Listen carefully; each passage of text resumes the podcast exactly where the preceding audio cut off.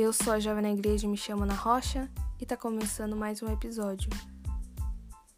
O tema a ser tratado hoje é mais uma reflexão com base bíblica. Fato é que somos todos diferentes uns dos outros, temos estilos e vidas diferentes, só não podemos ser diferentes de Cristo. Leia 1 Coríntios 11, versículo 1. Portanto, temos maneiras diferentes de adorar a Deus, maneiras que são frutos do nosso tipo de criação, personalidade e principalmente segundo a fé da pessoa como crescer certo. Quero deixar bem claro que não existe apenas uma só maneira de adorar a Deus. Adorar traz o significado de honra, homenagem e culto a Deus, e para isso não existe apenas uma maneira. Mas antes de desenvolvermos este assunto por completo, quero avisar que neste podcast de hoje não vou abranger este assunto em questão de religiões, as etapas de desenvolvimento da adoração na Bíblia, e muito menos quero ferir os ideais de diferentes tipos de doutrinas cristãs. Quero mostrar à luz das Escrituras quais maneiras de adoração estão erradas e quais estão certas. E nós podemos ver qual está certa e qual está errada por umas, por umas simples palavras que as Escrituras nos deixou como guia: fé, amor e intenção. Exatamente o que você ouviu. E você quer que eu te prove? Vamos lá. Primeiro citarei a maneira certa e depois a errada.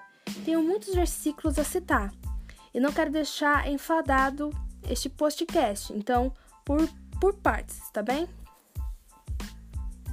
Primeiro, 1 Coríntios 13, versículo 1 ao 3. Eu poderia falar todas as línguas que são faladas na terra e até no céu, mas se não tivesse amor, as minhas palavras seriam como o som de um gongo ou como o barulho de um sino. Poderia ter o dom de anunciar mensagens de Deus, ter todo o conhecimento, entender todos os segredos e ter tanta fé, que até poderia tirar as montanhas desse lugar, mas se não tivesse amor, eu não seria nada. Poderia dar tudo o que tenho e até mesmo entregar o meu corpo para ser queimado, mas se eu não tivesse amor, isso não me adiantaria de nada. Deus não recebe nada sem amor. Grandes feitos para Deus não se torna agradável a Ele sem o principal de tudo nessa vida, amor. Se Ele é amor, é o que Ele quer receber. Ele não só dá como quer receber. Isso se chama reciprocidade. Vamos prosseguir. No final, a, o quebra-cabeça sempre se encaixa. Segundo, Romanos 14, do versículo 1, versículo 3, 6, 10, 12, 13. Aceitem entre vocês quem é fraco na fé, sem criticar as opiniões dessa pessoa. Quem come de tudo não deve desprezar quem não faz isso. E quem só come verduras e legumes não deve condenar quem come de tudo, pois Deus o aceitou. Quem come de tudo faz isso para honrar o Senhor e quem evita comer certas coisas faz isso para honrar o Senhor e dar graças a Deus. Portanto, por que é que você, que só come verduras e legumes, condena o seu irmão? E você, que come de tudo, por que despreza o seu irmão? Pois todos nós estaremos diante de Deus para sermos julgados por ele. Assim, cada um de nós prestará contas de si mesmo a Deus. Por isso, paremos de criticar uns aos outros. Eu sei que a leitura foi grande, porém existem certas coisas que me recuso a retirar, só para deixar um vídeo ou um podcast ou um post pequeno. Estou aqui na intenção de trazer conteúdos sérios da palavra. Se você gosta de entretenimento, te aconselho a buscar em outros, em outros canais cristãos ou em outros podcasts cristãos, que inclusive amo. Mas o o episódio de hoje é direcionado a cristãos que amam a palavra e gostam de estudá-la. Enfim, continuando. Paulo, inspirado pelo Espírito Santo, aconselhou os irmãos de Romanos para pararem com críticas que não os levaria a lugar nenhum, a somente o desagrado de Deus, pois Deus quer que vivamos em paz. É onde eu quero chegar, trazendo para os dias de hoje e no quesito adoração. Existem cristãos que, quando adoram ao Senhor, gostam de gritar glória e aleluias ao Senhor, bem como pular e dançar. Outros, porém, eu chamo de reservados.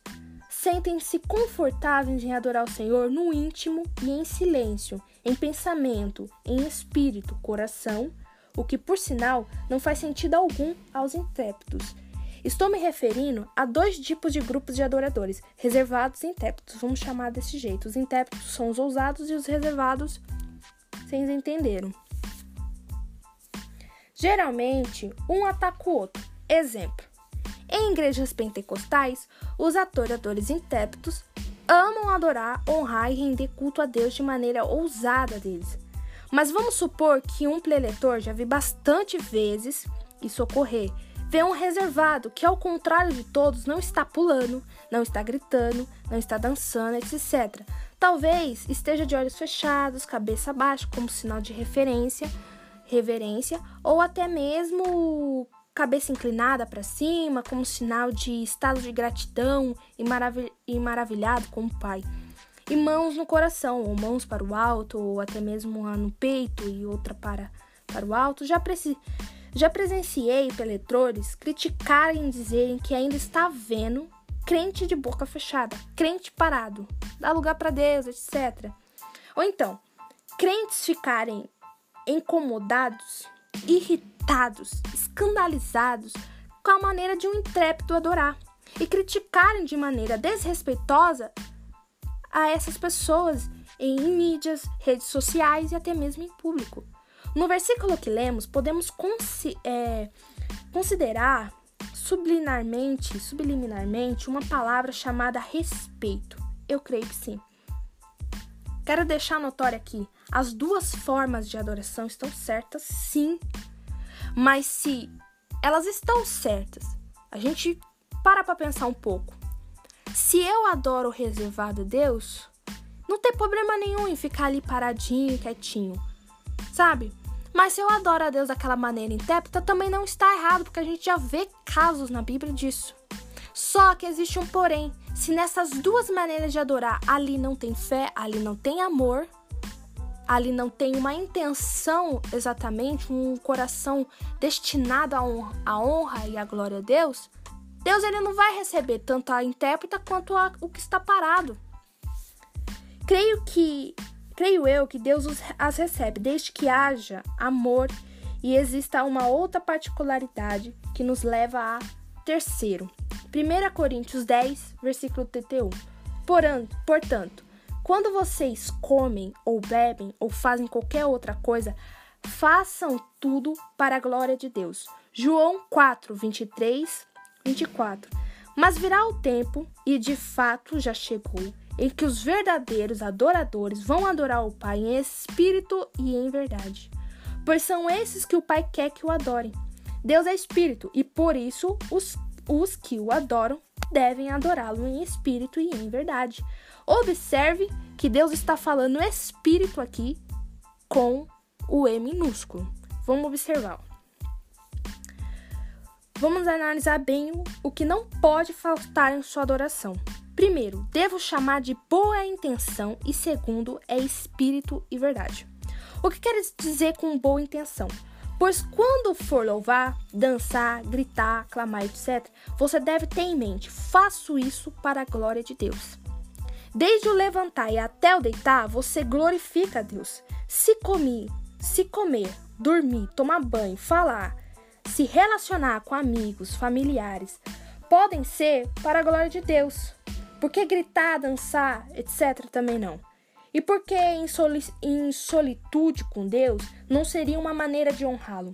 Em Lucas 18, do versículo 9 ao 14, Jesus contou a parábola do fariseu e do publicano. Jesus também contou essa parábola para os que achavam que eram muito bons e desprezavam os outros.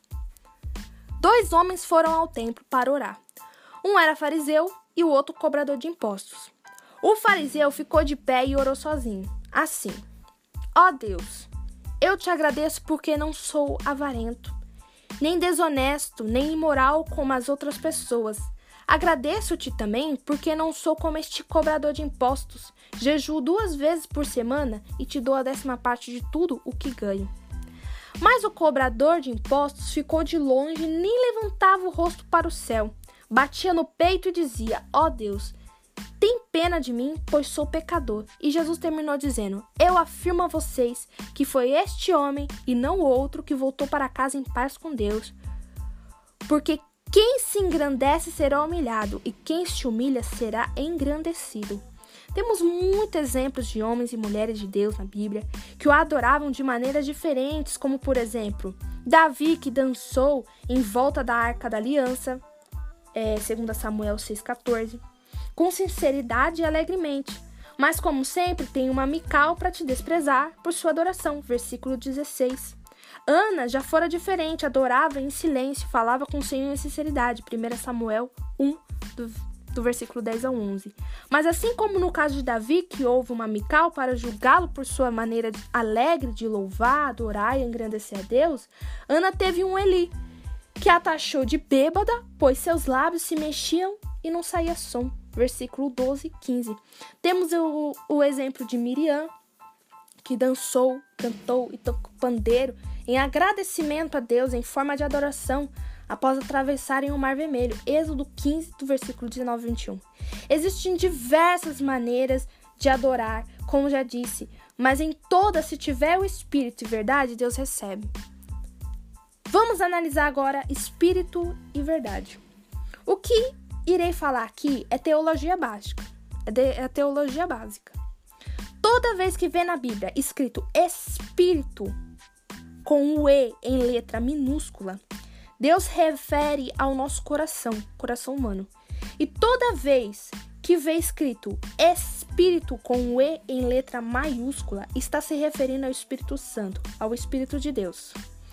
Então Deus nos fala para o adorarmos de coração, e é no nosso coração que se habita nossas emoções, ou seja, amor, alegria. Em sua adoração, o fator emoção tem que estar presente, e a maneira como você vai expressar depende apenas de reverência. Caso assim esteja, Deus recebe. E verdade. No caso, casa com o versículo que se encontra em Filipenses 3:3. Nós adoramos a Deus por meio do seu Espírito. Quando guiados pelo Espírito Santo, que deve ser nossa base de inspiração a tudo, principalmente no que devemos falar ao Pai, acaba por ser verdadeiro, principalmente por estar de acordo com a verdade, que é a palavra, que é Jesus. João 1, versículo 1 ao 14, João 8, versículo 33, 32. Ou seja, se você usa só saia ou só calça, se usa véu ou não, se usa cabelo comprido ou curtinho, se, com, se concorda em comer certas comidas ou evita, se concorda em beber sem se embriagar ou evita beber qualquer tipo de álcool, se você pula, sapateia, grita, dança, etc., prefere ser mais reservado, enfim, se você põe no que faz amor, 1 Coríntios 3, versículo 1 ao 3. Boa intenção, versículo é, 1 Coríntios 10, versículo 31. Espírito em verdade, João 4, do versículo 23 ao 24. Acredite, Deus está recebendo. Vamos para a conclusão. Adorar a Deus vai além de sentir Sua presença ou ver algum tipo de maravilha ou até mesmo ouvir Sua voz. Não, não que tudo isso não seja bom, é algo que até então devamos ansiar. Porém, para adorar a Deus, basta que existamos. Adore-o por amor, de coração e verdadeiramente, e lembrando, com fé. Hebreus 11, versículo 1, 6.